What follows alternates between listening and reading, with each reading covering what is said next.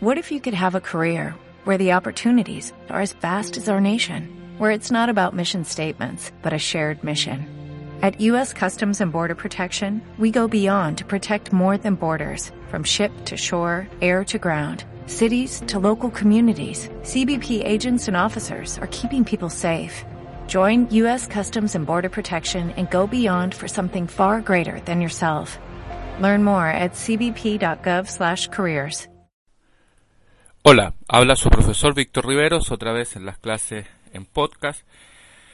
Ya vamos en la lección número 2, que es la pregunta que hicimos en clase, ¿qué hace un maestro? Un maestro dijimos que crea un ambiente de aprendizaje. Esto se trata de todos los elementos que tiene nuestra sala de enseñanza, tanto sillas, mesas, los útiles o los elementos correspondientes a ocupar para hacer una enseñanza efectiva y como somos profesores de, Biblia, pedagogía y enseñanza bíblica, estamos pensando tanto para niños, para jovencitos, eh, adolescentes y adultos, cuáles son los elementos que deben estar en una sala de clase.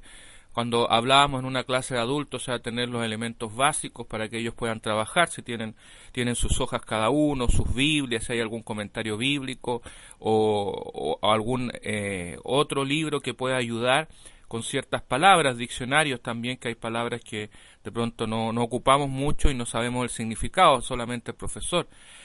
Y, ocupar bien el tiempo mediante la enseñanza en este ambiente de aprendizaje. Cuando hablamos de niños, significa muchas cosas para ellos, o sea, una sala habilitada para ellos, mesas para ellos, las pinturas, los dibujos eh, y, detalles ínfimos que hemos hablado en cada una de, de las clases que hemos ido teniendo hasta el día de la semana pasada.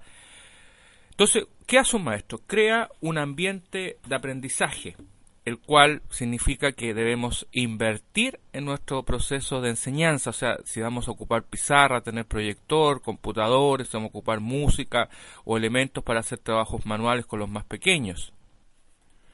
Entonces, cuando ya entendemos que un maestro crea un ambiente de aprendizaje, también debemos saber que un maestro prepara y planifica, prepara y planifica las actividades de aprendizaje. ¿Qué quiere decir esto? Que el maestro decide lo que va a ser enseñado. Él va a ver el material, a ocupar, va a planificar, va a observar eh, y, y participar en el proceso de enseñanza y de crecimiento de cada uno de sus alumnos.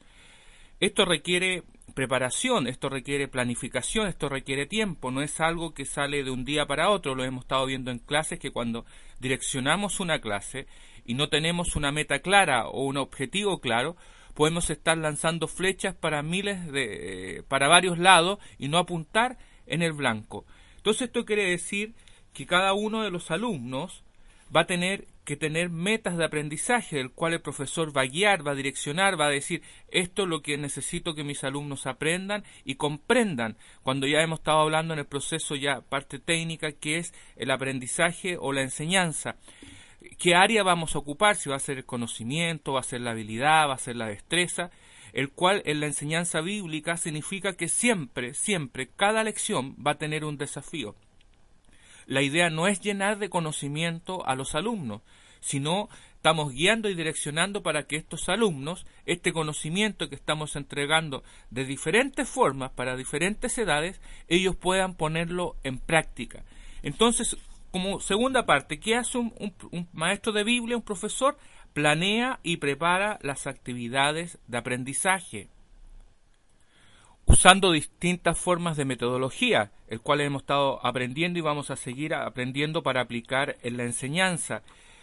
Había una pregunta eh, en el proceso de las clases que hemos tenido, decía, ¿cuál es el peor método de enseñanza? Pregunta una persona a un destacado expositor de enseñanza bíblica. Y él responde, aquel que es usado todo el tiempo, o sea, la peor metodología es la que usamos siempre, la misma metodología, no cambiamos, no invertimos, entonces cuando hablamos de planificación, y, esto yo creo que ya lo, ya lo tienen ligado en su pensamiento cuando le he dicho el amor hacia el prójimo, una de las enseñanzas que más se repite en todos los procesos de diferentes edades dentro de la iglesia, y cómo aplicamos este amor.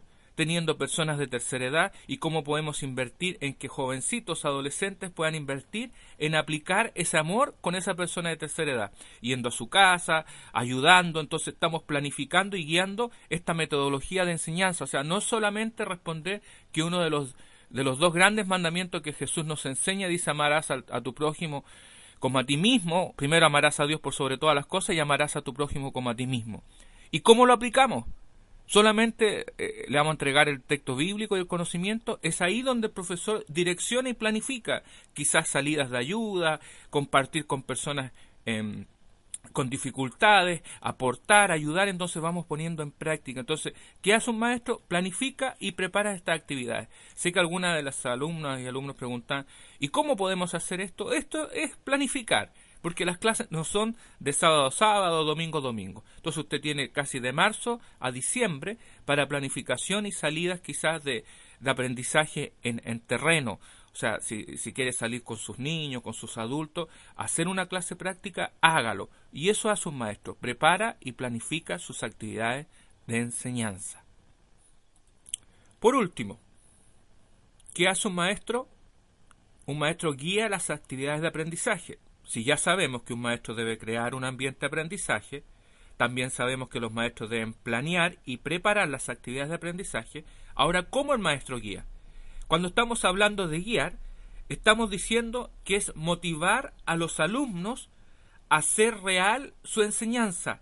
Lo que usted está enseñando, lo que está entregando, lo que está eh, anclando en la vida de cada uno de sus alumnos, cómo ellos pueden ponerlo en práctica. Entonces aquí el maestro debe motivar que cada lección, que cada eh, etapa de la enseñanza que usted tiene, quizás en esos 30 minutos, esos 45 minutos, o 20 minutos, o 15 cuando son más pequeños, que esta lección o esta enseñanza bíblica está hecha para ellos, que ellos pueden ponerla en práctica. Entonces cuando el maestro guía, le está diciendo, este es el camino a seguir por ti, si estamos hablando del amor del prójimo, estos son los procesos o los pasos a seguir para que tú cumplas esta enseñanza. Entonces, por eso el profesor guía, motiva. Esto ya lo hemos estado hablando. O sea, un maestro que no motiva a sus alumnos, o sea, solamente le va a entregar datos técnicos, le va a entregar memorización de texto. Pero si el maestro no se involucra en el crecimiento, porque eso es, ¿se acuerda que parte de la, de la primera clase eh, ¿qué es enseñar la Biblia? Es cultivar. Y el cultivar está muy ligado a guiar, que uno está en el proceso de observar cómo ellos van creciendo. Entonces, ¿qué hace, qué hace un maestro? Crea un ambiente de aprendizaje.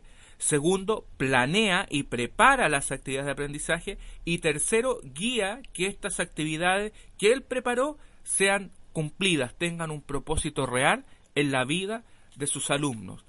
Estimados alumnos, estén estudiando, vamos a seguir dejando podcast para ir ayudando en su proceso de aprendizaje. Que el Señor les bendiga. What if you could have a career where the opportunities are as vast as our nation, where it's not about mission statements, but a shared mission? At U.S. Customs and Border Protection, we go beyond to protect more than borders, from ship to shore, air to ground cities to local communities, CBP agents and officers are keeping people safe. Join U.S. Customs and Border Protection and go beyond for something far greater than yourself. Learn more at cbp.gov/careers.